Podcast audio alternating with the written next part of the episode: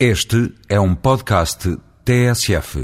Não queria voltar ao assunto, mas o Banco Central Europeu aumentou de novo as taxas de juros de referência e o Banco de Portugal, no seu relatório anual sobre o sistema financeiro, vem dizer-nos agora e candidamente que está preocupado com o endividamento das famílias e que este é uma vulnerabilidade relevante da economia.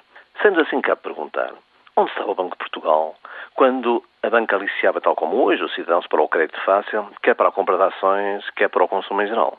Ouviu-se o Banco de Portugal sobre o arrendamento das taxas de juro, sobre as fantásticas comissões bancárias? A banca acompanhou, desde logo, o aumento das taxas de juros do BCE. Muitas vezes até as antecipa, mas o mesmo não o faz em relação aos depósitos. Para o Banco de Portugal, são regras do mercado. Seria até interessante saber se este não se pronunciou a favor da subida de juros, alinhando na mitologia da estabilidade dos preços, em detrimento do crescimento, do emprego e do endividamento do país. É por isso que já alguém disse que se o Banco de Portugal fosse para férias, não se dava conta e não se vendiam as reservas de ouro. O Banco Central Europeu, esse, sabe que interesse serve. Mais do que a estabilidade de preços, o que está em causa é o euro, uma moeda forte, moeda de reserva internacional e a atração de capitais às grandes praças financeiras da zona. A financiarização da economia. Em Portugal, este aumento penaliza o endividamento das famílias.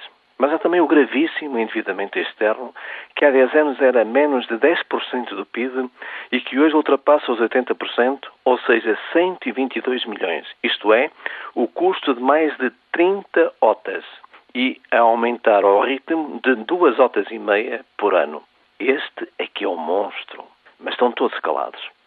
Com este aumento dos juros, serão mais uns largos milhões do país e aumentará o domínio de importantes empresas pelo estrangeiro pela via da amortização da dívida. Mas nem tudo está feio, Sr. ouvinte. Este fim de semana ficamos a saber que os cinco maiores bancos lucraram por dia 8,7 milhões.